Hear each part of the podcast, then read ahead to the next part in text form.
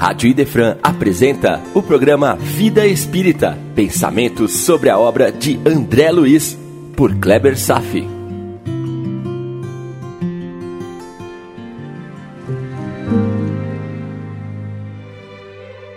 Nosso Lar, capítulo 26, Novas Perspectivas, parte 1.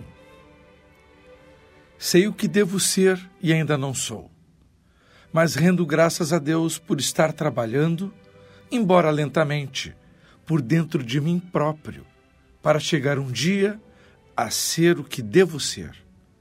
Chico Xavier. Então o que nos resta? Trabalho útil, não apenas conhecimento. Trabalho útil Vamos falar sobre isso hoje e no próximo encontro. Grande capítulo de hoje. André Luiz se apresenta ao ministro Genésio no Ministério da Regeneração e se encaminha para as famosas câmaras de retificação. Vamos iniciar nossos estudos.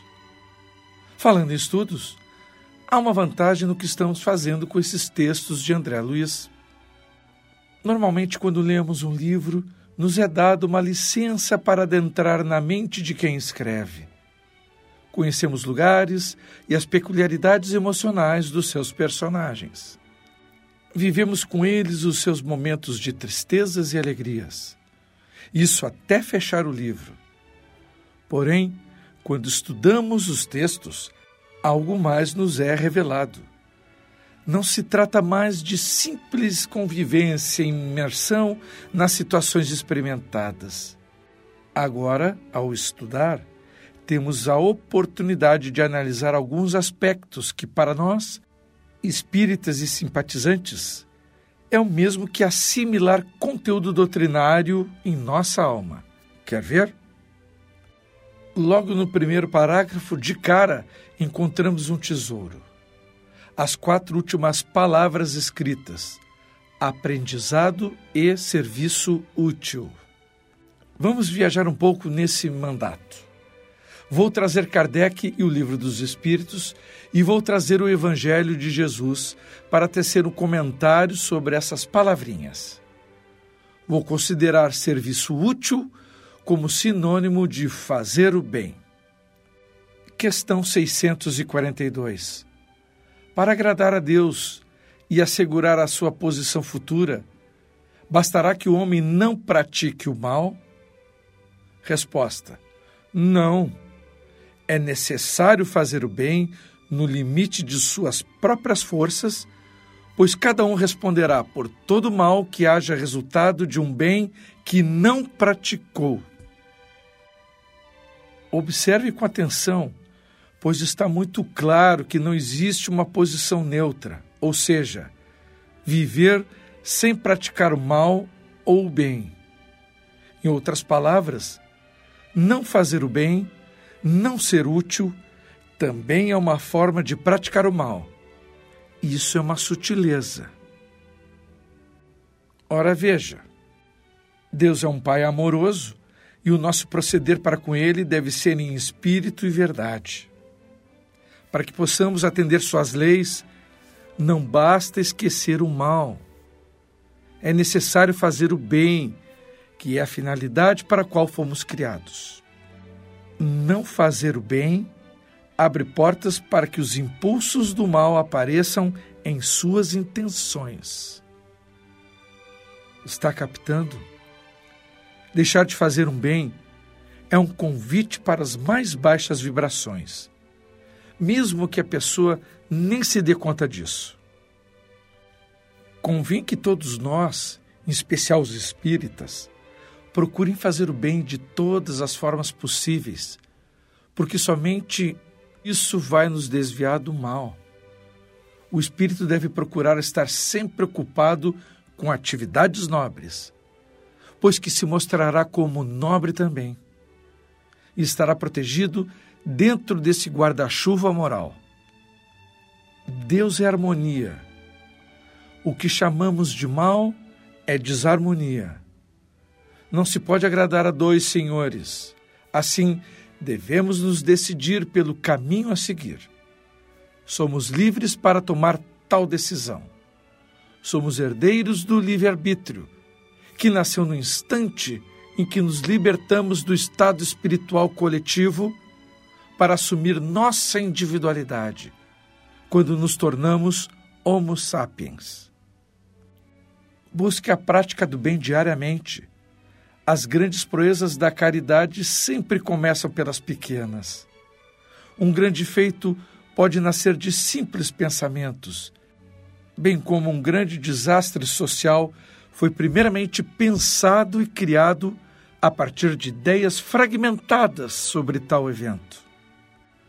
Então, os homens devem educar seus pensamentos em tudo o que fazem, desde o mínimo gesto de beber um copo d'água até decidir sobre a vida de uma pessoa, no caso dos médicos. Uma meticulosidade e atenção aos pequenos aspectos da vida cotidiana.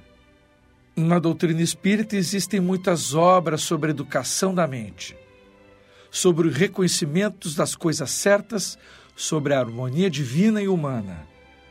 Você pode e deve buscar essas informações, trabalhar dedicadamente consigo mesmo, com sinceridade, com desprendimento e seriamente. Pode ser que não estejamos acostumados, mas a digna tarefa em nossa vida, a mais importante atividade entre todas, é agradar a Deus amando, servindo sem exigências e trabalhando sempre na cocriação de oportunidades que elevam e que mostram a paz para nós e para todos. Eu tenho consciência que a grande, a grande maioria de nós ainda não age desta maneira mas o futuro está reservado a isso. É inexorável e vai chegar. Chico Xavier nos disse: Sei o que devo ser e ainda não sou, mas rendo graças a Deus por estar trabalhando, embora lentamente, por dentro de mim próprio, para chegar um dia a ser o que devo ser. Entendeu a profundidade das palavras dele? Não é tarefa fácil, eu reconheço. Tudo é um processo. Mas em algum momento teremos que começar insuflando amor em todas as criaturas. Aos afoitos do trabalho, que parecem querer recuperar o tempo perdido em apenas alguns anos, o que é muito frequente entre os novos candidatos, os espíritos nos aconselham que façamos o bem nos limites das nossas forças está bem explícito na resposta deles. Então não vamos nos afobar e vamos trilhar o caminho na velocidade que conseguimos, sem carregar culpas pelas coisas que ainda não iremos conquistar. Mas por que essa calma e parcimônia nos servir ao bem? É para que ninguém se canse antes de atingir a meta de servir, desistindo logo adiante da sua tarefa de transformação oral é para que não se desestimule na caminhada. O equilíbrio na altura em que se encontra a humanidade é o caminho do meio. Vá com calma. Não crie uma doença pela enorme alta exigência. Agrade a Deus com bons pensamentos, boas palavras e boas ações. Passo a passo, tijolo por tijolo, de forma bem franciscana e mesmo que a sua vida esteja tomada pelas trevas, não esmoreça nas reformas. Lute e creia com perseverança. Como nas palavras de Jesus: Se podes crer, tudo é possível ao que crê. E para crer, meu irmão, se faz necessário que trabalhemos na aquisição dos valores da alma, de amor e bondade, de fé e entendimento, que vai se somando pela longa estrada e que no final vai se converter, ou melhor, vai despertar o amor que já existe dentro de todos nós. E esse é mais um dos grandes presentes que Deus nos concedeu no momento de nossa criação. Não é preciso aprender o amor, ele já existe lá. O que falta é despertar. Questão 643. Haverá pessoas que, pela posição que ocupa na sociedade, não tenham possibilidade de fazer o bem? Resposta: Não há quem não possa fazer o bem. Somente o egoísta nunca encontrará oportunidade de praticar. Porém, bastam as relações sociais com outros homens para que se tenha oportunidade de fazer o bem. E não há dia na vida que não se ofereça para aquele que não se ache cego pelo egoísmo a oportunidade de praticá-lo. E agora vem a parte da resposta dos espíritos que eu quero demarcar muito bem. Eles dizem: Porque fazer o bem não consiste para o homem apenas em ser caridoso, mas ser útil, na medida do possível, sempre que o auxílio se fizer necessário. Alguma dúvida agora? Fazer o bem é ser útil. André Luiz estava convicto que não faria apenas observações nas câmaras de retificação. Estava pronto para o serviço útil estava pronto para fazer o bem. Ouça agora esses apontamentos de Kardec. Não há no mundo quem não possa fazer o bem. Em qualquer situação em que esteja o espírito, ele sempre tem oportunidade de ser útil para as criaturas e até mesmo para as coisas. Só para lembrar uma coisa, meu irmão: tudo é princípio inteligente e princípio material, em todos os reinos da natureza, sob o teto das mesmas leis da natureza, e alimentando-se reciprocamente pelas forças do amor. Tudo tem vida na faixa específica de sua existência. Se não existe nada morto, portanto, tudo carece de ser ajudado. Tanto seres vivos como as coisas, entre aspas como se refere Kardec, na capacidade que podemos servir. A caridade que desenvolve nos seus caminhos, o bem que sempre pensa e faz, o amor que já desabrochou em seu coração. Isso tudo são atividades espirituais que devem ser realizadas. Mas não deixe afastar do raciocínio o bom senso. É preciso dosar as suas forças para que não ultrapasse os seus limites. Todo exagero desperdiça energias divinas. Medita bastante no que pode fazer as criaturas em seu caminho. Veja em seu próprio lar o quanto pode fazer pelos que lhe cercam todos os dias. O bem que pode fazer em favor deles com uma palavra, com um olhar, ou às vezes mesmo com o próprio silêncio. No final, o bem se expande. Não há ninguém que, pela sua posição, não possa fazer o bem.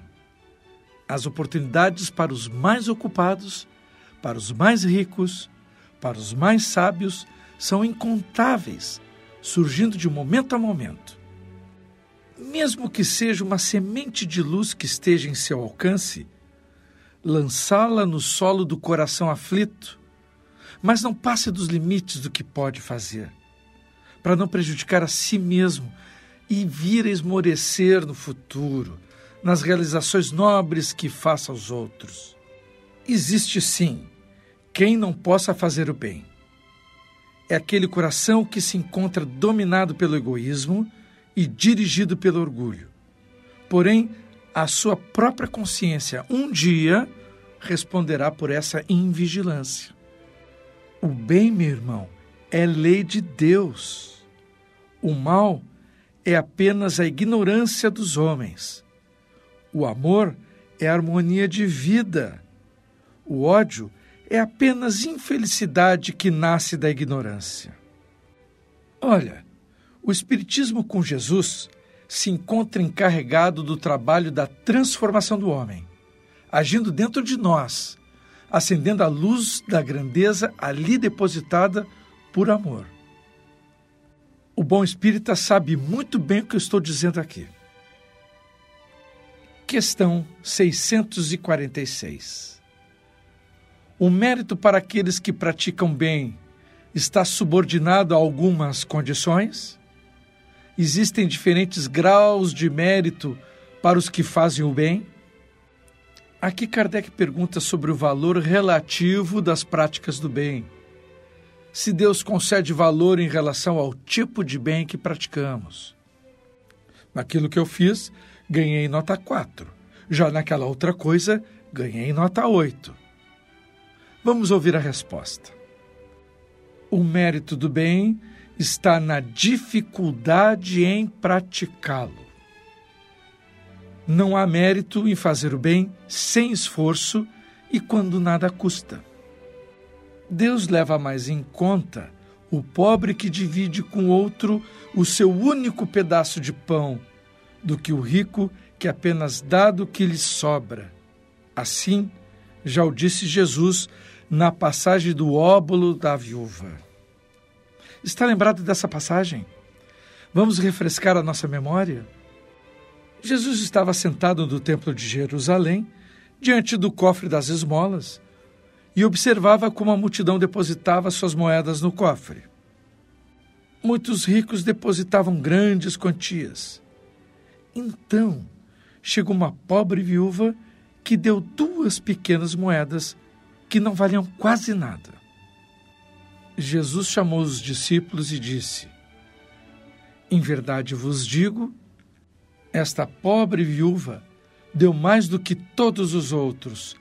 Todos deram do que tinham de sobra, enquanto ela, na sua pobreza, ofereceu tudo aquilo que possuía para viver.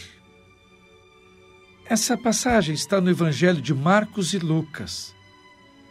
A questão é associar essa passagem com a pergunta 646 do Livro dos Espíritos, onde o mérito do bem está na proporção da dificuldade de praticá-lo, como fez a viúva.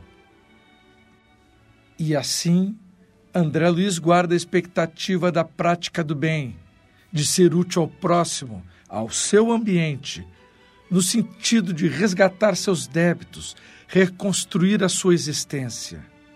Não é apenas aprendizado, mas também aplicar seus conhecimentos dentro da expressão da utilidade. A passagem do óbolo da viúva verdadeiramente é o símbolo da caridade mais pura, porque foi realizado com coração. Ela deu tudo o que tinha, talvez até o que precisava para se alimentar. A caridade entre os homens que crescem espiritualmente toma outras formas.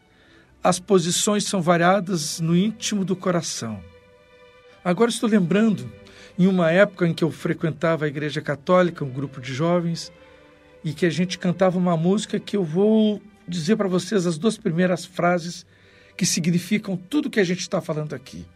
A música dizia: Prova de amor maior não há que doar a vida pelo irmão.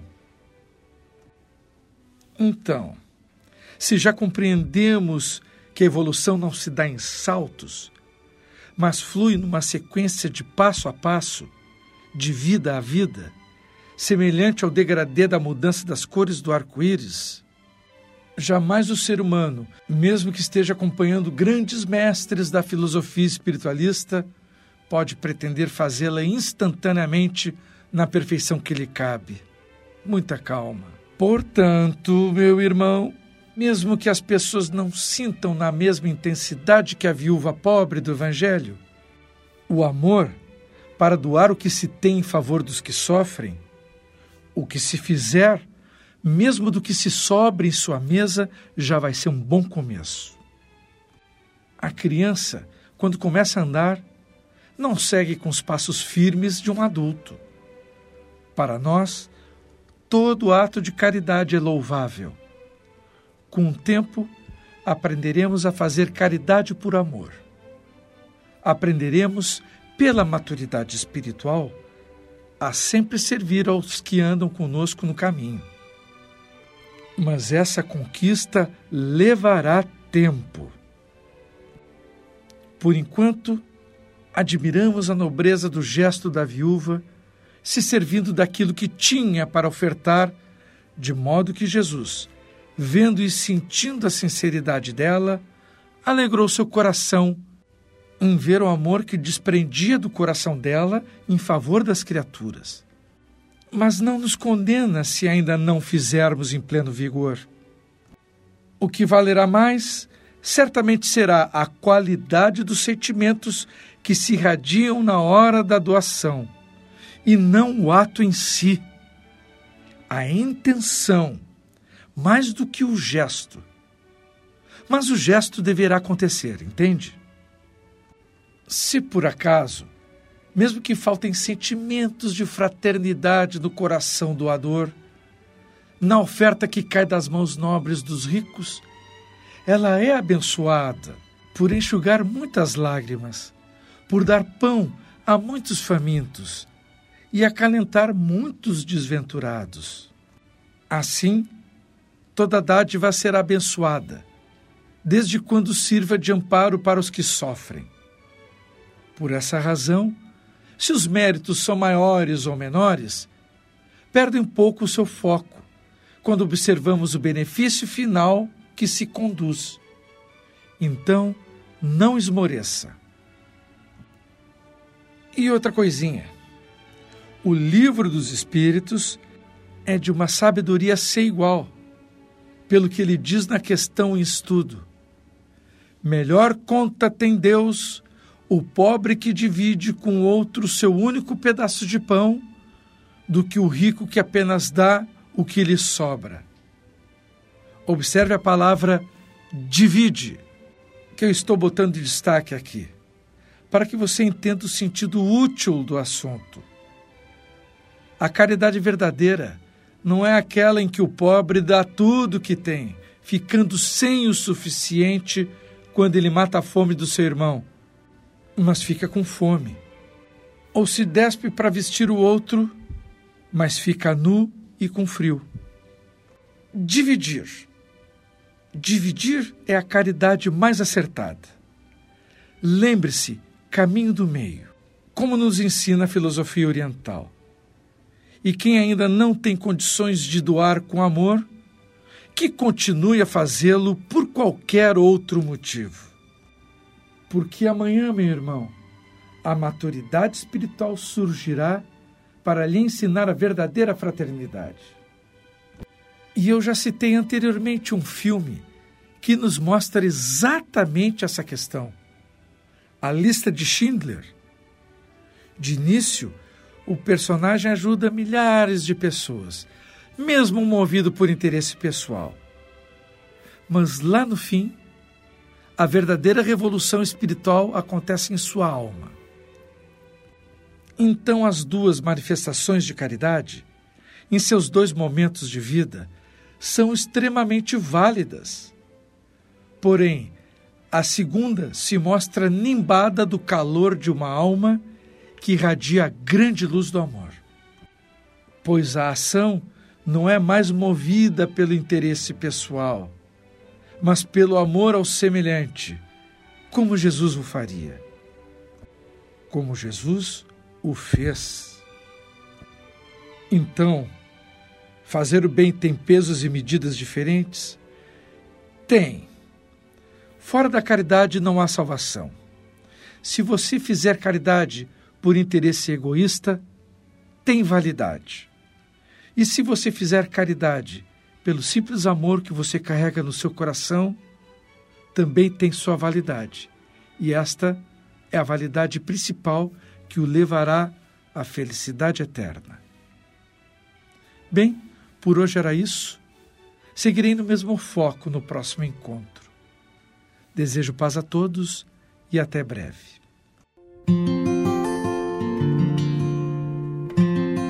A Rádio Idefran apresentou o programa Vida Espírita, por Kleber Safi. Todas as terças e quintas, às nove da manhã. Programa Vida Espírita